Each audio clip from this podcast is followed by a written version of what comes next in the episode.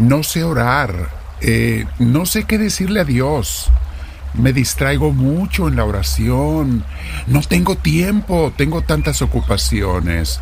Mis hermanos, el mismo enemigo nos puede dar pretextos para usar con tal de que no pasemos tiempo diario con Dios, porque sabe que allí en la oración Jesús nos transformará cuando somos constantes. Él nos unirá a Jesús en una verdadera unión de amor con Él y hasta nos hará santos según su santa voluntad. Aunque no te des cuenta, te irá santificando Él poco a poco. Bien, mis hermanos, vamos a meditar sobre eso el día de hoy y te invito a que te sientes en un lugar con tu espalda recta, cuello y hombros relajados. Como ya sabes, ponte audífonos si los tienes y vamos a respirar profundo, invitando al Espíritu Santo que venga a tomarnos, a llenarnos, a guiarnos. Respiramos profundo pero con mucha paz, con la paz que Dios da. Deja que Dios te inspire. Debemos someternos al Espíritu de Dios, decirle, Señor, estoy aquí para hacer tu voluntad. Enséñame cuál es es una de las oraciones más puras, más grandes, más agradables a los oídos de Dios, cuando le decimos quiero hacer tu voluntad, porque entonces Él podrá guiarnos por el buen camino que es, va en nuestro beneficio para nuestra salvación. Y nos dirá qué hacer cada día en lo que hace Dios.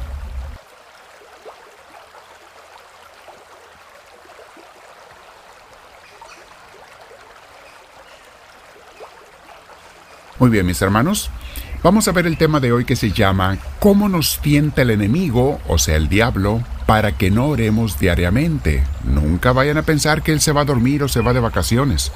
Trabaja todos los días haciendo todo lo posible para separarnos del camino de Dios, de la santidad, de hacer la voluntad de Dios, de experimentar el amor de Dios, etc. Porque es el enemigo del Señor y enemigo nuestro. Él odia a los hijos de Dios por ser hijos de Dios. Así es que esos pretextos, mis hermanos, vamos a ver qué es lo que pasa. Dice nuestra maestra de los carmelitas, Santa Teresa de Ávila, en el capítulo 8 de su autobiografía, que se llama Libro de la Vida, el cual les aconsejo mucho que lo lean, ya lo pueden oír en YouTube, en redes sociales, donde sea, o leer. Y como es un libro tan antiguo, lo encuentran gratis para bajarlo si quieren. Dice Santa Teresa que ella pasó casi 20 años sufriendo mucho en la oración no se podía concentrar. Encontraba mucha resistencia en sí misma. Sentía que se le hacía muy difícil ir a la oración y aguantar ese tiempo asignado para ella en el convento. Dice que prefería que la pusieran a hacer cualquier penitencia en vez de pasar ese tiempo en oración. En este mismo capítulo de ella de su libro nos dice esa hermosísima frase donde define la oración como Orar es pasar muchas veces tiempo a solas con aquel que sabemos que nos ama. Les confieso, mis hermanos, que yo pasé por eso durante los años que estaba internado en el seminario, esas dificultades. Por un largo tiempo me costaba mucho estar sentado una hora tratando de concentrarme y orar, de meditar. Mi mente divagaba y como era muy temprano en la mañana, pues me costaba yo más, me costaba más. Yo me estaba durmiendo. Ya ven que en la adolescencia y la juventud uno quiere estar dormido en las mañanas, no se quiere levantar temprano. Gracias a Dios, aunque sentía como que me costaba sangre, seguía haciéndolo, muchas veces más por obligación que de ganas, me obligaban. Y ya de sacerdote también, en algunas ocasiones me llegó a costar hacer la oración hasta que entendí que el estar allí sentado para Dios y con Dios es lo más importante del día.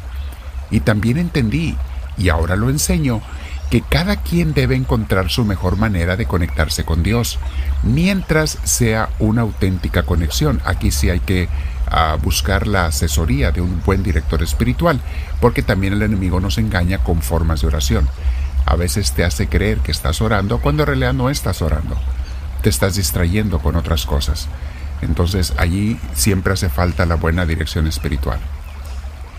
Ahora cuando yo no me puedo concentrar en Dios, mis hermanos, para platicar con Él y escucharlo en mi corazón, me pongo a oír o leer algo sobre Dios, ya sea en la Biblia, principalmente, o en los escritos de, de un santo, inspirado, ver sus ejemplos de vida, pensamientos y palabras, cosas que elevan mi corazón a Dios.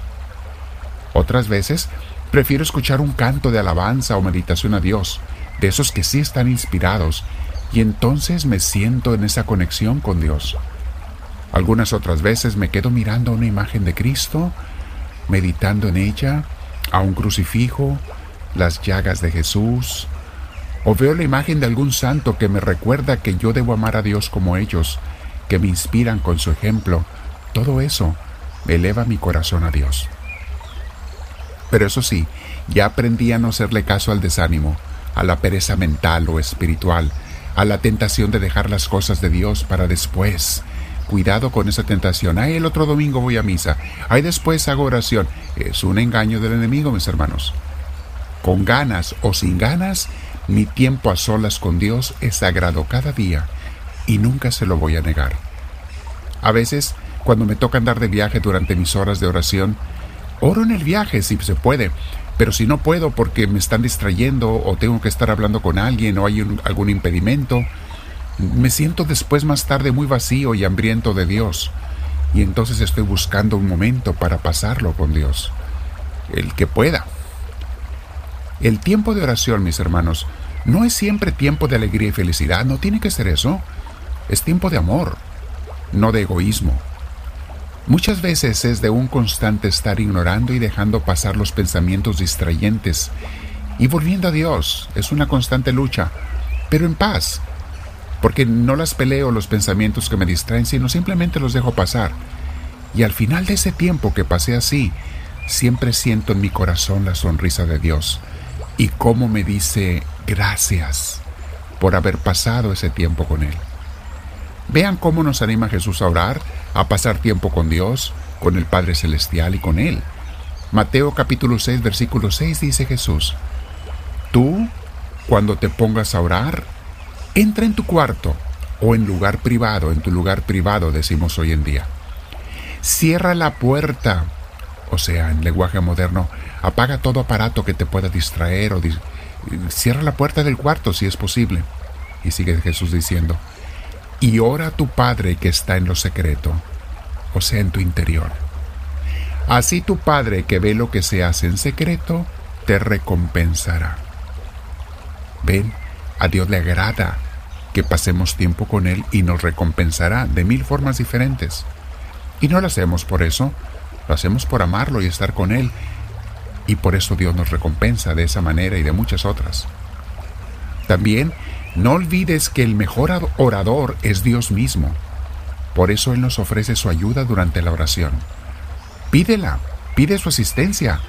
Ven que nosotros comenzamos nuestra meditación siempre invocando al Espíritu Santo. Por eso. Y, cuando tenemos ya esa asistencia de Dios, no hay razón para no orar. Mira lo que nos dice la Biblia en Romanos 8, 26 y 27. Medita esos versículos, dice así.